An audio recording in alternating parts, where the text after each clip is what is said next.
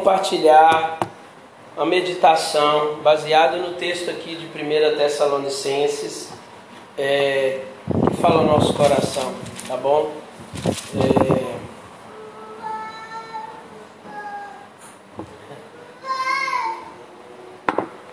de, de 1 Tessalonicenses capítulo 5 fala sobre é, o dia do Senhor ou a vinda do Senhor, as últimas coisas. E o apóstolo Paulo vem começando a dizer aqui que nem é necessário, né, dizer aos irmãos quando e como isso acontecerá, pois vocês sabem que o dia do Senhor virá inesperadamente como um ladrão à noite. O ladrão à noite vem na hora que a gente está dormindo, né? O ladrão vem na hora que todo mundo está dormindo. Então, quando você perceber que o povo de Deus está dormindo, quando você perceber que as pessoas estão cada vez mais frias diante do Senhor, quando você perceber que as pessoas cada vez mais estão se afastando do Senhor, ou estão abraçando a religião com a desculpa de estar em Cristo, estão abraçando uma religiosidade às vezes é, é, desassociada da vida comunitária, e o que, que é uma vida, uma, uma vida cristã desassociada? É dizer que eu sou cristão, é o cristão não praticante, né? É a história do sou cristão, mas eu sou cristão não praticante. Cristo, Cristo em casa, é, vou, vou, vou, assistir umas pregações aqui, está tudo certo. Mas os, olha, o apóstolo Paulo ele vem exortando a igreja. Olha só, quando todo mundo estiver dormindo, quando tudo estiver parecendo que está tudo em paz e seguro, eis que vai vir repentina destruição. Olha só, de uma vez, puf, tipo lá Israel, estava né? tudo em paz, seguro, e repentinamente veio aquele ataque assombroso. Foi uma comparação meio esdrúxula assim, mas eu acho que é, é, mais, é mais ou menos aí, Porque, né? Como vai ser assim? Porque está tudo calmo. Daí a pouco vem. A gente ah, vai acontecer, vai estragar isso aqui. Tá todo mundo dormindo, né? tudo de cabeça para baixo. E é exatamente o que aconteceu em Israel, infelizmente, gente. Porque estava todo mundo dormindo. E o ataque do Hamas foi assim, coisa de 5 horas da manhã. Os caras. É. A, a único grupo que estava acordado era a galera da rave, né? Que virou à noite. Mas o resto na cidade, né? Eles atacaram e pegaram o pessoal acordado, só o pessoal da rave. O resto estava todo mundo dormindo. Tem algumas filmagens mostrando isso. As, as ruas todas desertas, estava todo mundo dormindo. Então, assim, o ladrão, o malfeitor vem à noite, quando está todo mundo dormindo. Mas não é só o malfeitor que vem à noite. A palavra de Deus fala também que o Senhor virá à noite. O nosso Senhor voltará quando tiver todo mundo assim adormecido, sabe, cochilando vivendo uma vida cristã que é só de fachada ou de conversa, de blá blá blá, você entendeu? E não de vida, de vivência, sabe? De, de relacionamento com Deus. Uma coisa mais de religião, mais de estou aqui na igreja, faço o meu e tá tudo certo, bato meu cartão como se fosse um, né? Para que Deus, eu estou batendo cartão aqui para que Deus, quando eu encontrar com Ele, vai ter. Tem gente que eu acho que pensa assim: se eu bater meu cartão, ou na igreja, ou de vez em quando orar e tal, vai ter lá no céu uma lista de pontos de todas as vezes que eu bati ponto. Né? É, tipo, nota de corte, essas coisas. Né? Tipo, se eu tiver aí tantas frequências, ou, né, eu vou, eu vou entrar no céu.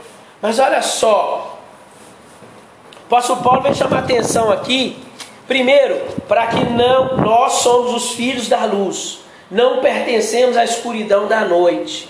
Por isso, não durmam como os outros. O apóstolo Paulo fala assim: não durmam como os outros. Está quase todo mundo dormindo. Fica acordado. Mas não fica acordado na rave também não. Fica acordado vigilante. Porque ele fala assim: olha só como é que parece muito Gente, olha só, quando eu leio esse texto aqui, eu só lembro daquele ataque do Hamas a Israel. Olha aqui, tinha alguns dormindo e tinha outros lá na, no, lá na rave. E olha o que, que falou: permaneçam atentos e sejam sóbrios. À noite as pessoas dormem e os bêbados se embriagam. Tem dois tipos de pessoas, tem dois grupos à noite. Alguns estão dormindo, outros se embriagam. Mas nós que vivemos na luz, devemos ser sóbrios, protegidos pela armadura da fé e do amor e usando o capacete da esperança e da salvação. Pensa, vai, vai vir, vai sobrevir aí o fim, vamos dizer assim. Você nem deve estar só dormindo, desarmado, e nem também se embriagando. Você deve estar como? Você deve estar ali descansando, mas armado. A palavra de Deus fala: descansando armado, com armadura, sóbrios. Sóbrios. Sóbrios é sem estar embriagado. Você está sóbrio, está descansando, mas você está ali, com a metaladora na mão assim. Como é que fala com, com tropa de elite, né? Que fala lá para colocar o. Esqueci o nome daquele negócio. Coloca a, aquela cordinha lá da metaladora que eu não sei. Coloca aí. Aí o, o, soldado fica lá dormindo. Na guerra, como é que ele dorme? Ele dorme com a arma assim, ó. Qualquer coisa assim, ele abre um olho e fecha. Aí ouviu alguma coisa, tu, entendeu? E é isso que o apóstolo Paulo está chamando a nossa atenção. Durmam com a armadura da fé e o capacete da esperança da salvação. Eu queria, gente, é, nesses próximos minutos, eu não vou me delongar, mas eu queria que a gente pensasse sobre isso. Estar armado com a armadura da fé e do amor e o capacete da esperança da salvação. Olha só, por que, que ele fala nesses dias da gente estar armado é, com a armadura da fé e do amor e do capacete da esperança da salvação? Porque, meus irmãos, nós estamos armados com a fé. E o que, que é a fé? A fé, meus irmãos, não é um pensamento positivo, tipo, vai dar certo, vai dar certo, vai dar certo. Sabe quando você coloca na, sua cabeça que tem que funcionar daquele jeito, determinado jeito, e você pensa, vai dar certo, vai dar certo, vai dar certo, vai ser assim, vai ser assim, vai ser assim. A gente tem essa tendência. Às vezes a gente se entristece porque as coisas não acontecem do, do nosso jeito, né? Eu mesmo, nós estamos vivendo esse momento, não é? A gente se entristece porque as coisas não acontecem do jeito que a gente quer. Mas olha só, fé é confiar em um Deus que sabe o melhor para nós. Fé é saber que, mesmo que pareça que as coisas não estão do jeito que a gente achava que deveria ser, a gente confia que o Senhor está nos levando seguros para um lugar que Ele preparou. Entendeu, gente? Vou repetir de novo. Só presta um pouquinho atenção em mim, assim eu sei que o Daniel é um. Mas presta um pouquinho atenção nisso aqui. Fé é o que? Fé é confiar que o Senhor sabe o melhor para nós e está nos levando para um lugar seguro. Isso é fé. Fé não é colocar na minha cabeça, mas eu planejei assim. Mas eu tinha tantos sonhos assim. Eu sonhei tanto assim e não deu certo do jeito que eu sonhei. Não é? Mas o que é a fé? Confiar que o Senhor sabe o melhor para nós e que Ele está nos levando para um lugar seguro, um lugar de paz, um lugar de vida, um lugar que a gente vai crescer no Senhor, como seres humanos. Você entende? Isso é fé. Fé, como diz Kierkegaard, é um salto no escuro. Fé é você estar na escuridão e você dá um passo, você não vê o chão. Você sabe que perto de você tem algum abismo por aí. Você sabe sim, eu estou em um lugar que tem um abismo por aqui.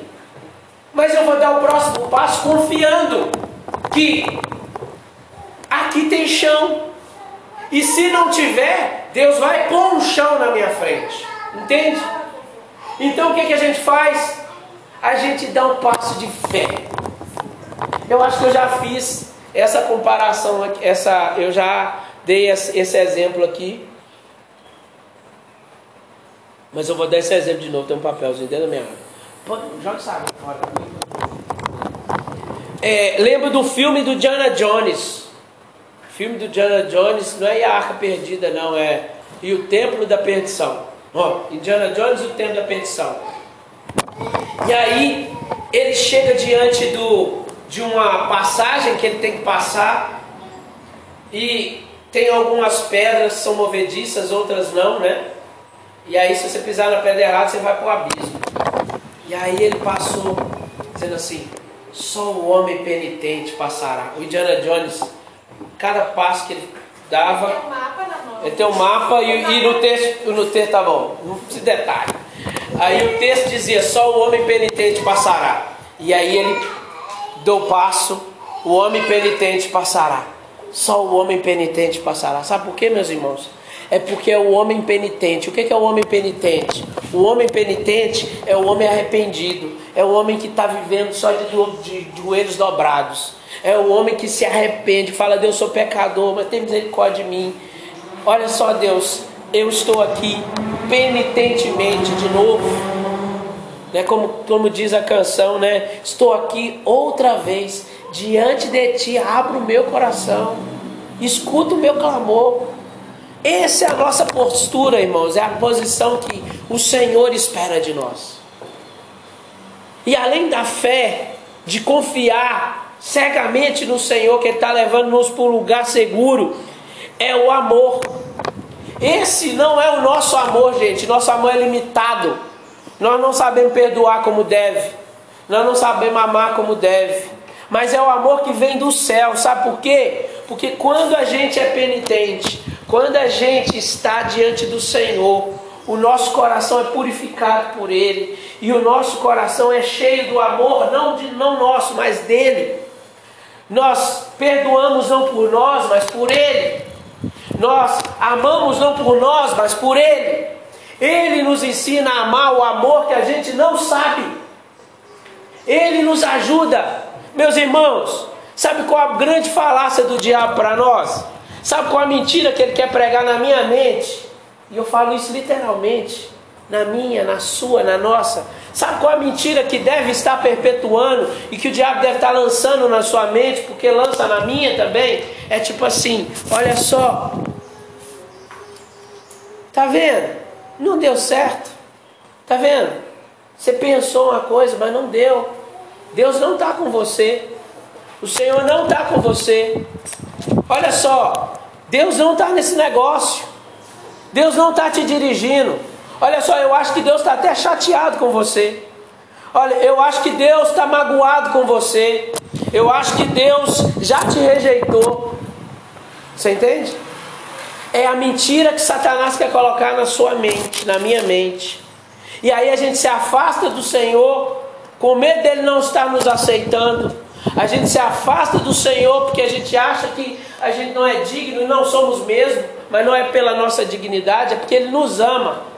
E aí a gente vai perdendo tudo isso aqui, a gente vai perdendo todas as nossas armas e, e a gente, aí a gente adormece mesmo. Sabe quando o texto lá da ceia diz: é, cada um examine-se a si mesmo, porque aquele que come e bebe indignamente come para sua própria condenação. E aí fala assim: por causa disso é que há entre vós muitos que estão enfermos, doentes e muitos que já dormem ou morreram. Ele não está falando é, de alguém que comeu a ceia, pecou e comeu a ceia. Ele está falando de alguém que não discerne o corpo de Cristo, ou seja, alguém que não compreende o que é ser parte do corpo de Cristo. E se alguém não compreende o que é ser parte do corpo de Cristo e a profundidade de ser parte da igreja de Jesus, que não é estrutura, que não é casa, mas é um povo lavado, remido, transformado de glória em glória na imagem do Senhor Jesus. Sendo modificado pela vida de oração, pela vida piedosa. E a vida piedosa é uma vida devocional diária. Se não for assim, meus irmãos, nós estamos mortos. E aí a gente não discerne o corpo mesmo, porque aí a gente vai chegar aqui e não vai olhar para o outro com o amor de Jesus, A gente vai olhar para o outro, sabe com o quê? Com o nosso amor que é muito raso. E aí a gente vai começar mesmo a entrar no fight um com o outro, porque já não há amor de Jesus. Há o meu amor, o amor do João, do Zequinha, que é muito limitado. Extremamente limitado. Nós temos mais tendência ao ódio, à raiva, do que ao amor. Amor é algo que vem de Deus, e quanto mais afastados estamos, menos amamos. Nós, de nós mesmos, irmão, nós só temos um pingo de amor que é só para a gente não se destruir. O Ariel Valdo Ramos falava isso, que assim, Deus deu um pouco, emprestou um pouquinho do amor dele até para pessoas que estão longe dele, porque senão o ser humano ia se destruir, né? Pensa, se não tivesse um pouquinho de afeto, o cara que está longe de Deus já ia sair matando todo mundo, chacinando todo mundo. Mas aí Deus planta uma gotinha. E olha só. E último para acabar. É, usando o capacete da esperança da salvação. Então nós é, usamos a armadura da fé e do amor. A armadura é fé e amor. Confiar em Deus e receber o seu amor. E amar os outros. Com o amor de Deus, não o nosso. E o capacete da esperança. O que é capacete da esperança, gente? O que, que guarda a nossa mente? O que, que guarda a nossa cabeça das setas inflamadas de Satanás? Quando Satanás joga uma seta na minha mente, o que, que guarda a minha mente? O capacete da esperança. Aí fala assim, ah, mas eu perdi a esperança nas coisas dessa terra. Não, não é uma esperança qualquer, presta atenção aqui.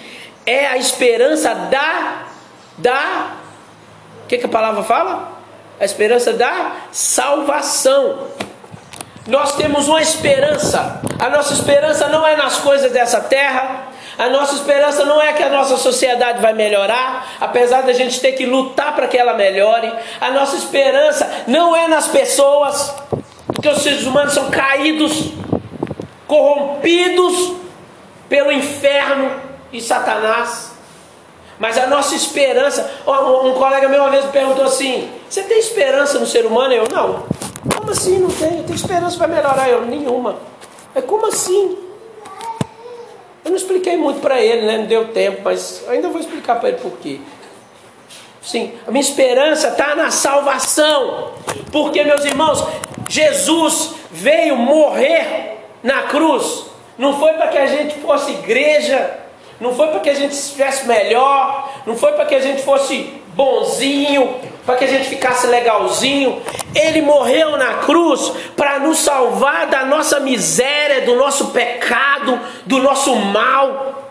Porque nós somos, é assim que nós somos. E sem Jesus, afastados dele, se ficarmos dois dias sem falar com ele, no terceiro dia a coisa já apodreceu. Se você ficar três dias sem comer, no terceiro dia você já está morrendo. Beber água então, meu filho. Desse calor, um dia você já morreu já. Esse é, essa é a esperança da salvação, que é diária em nós. Cristo tem que todos os dias ser renovado em nós. Temos que comer da sua carne, beber do seu sangue todos os dias. Temos que nos alimentar da água da vida e do pão que desceu do céu. Porque senão, meus irmãos, nós estamos lascados se nós não nos alimentarmos.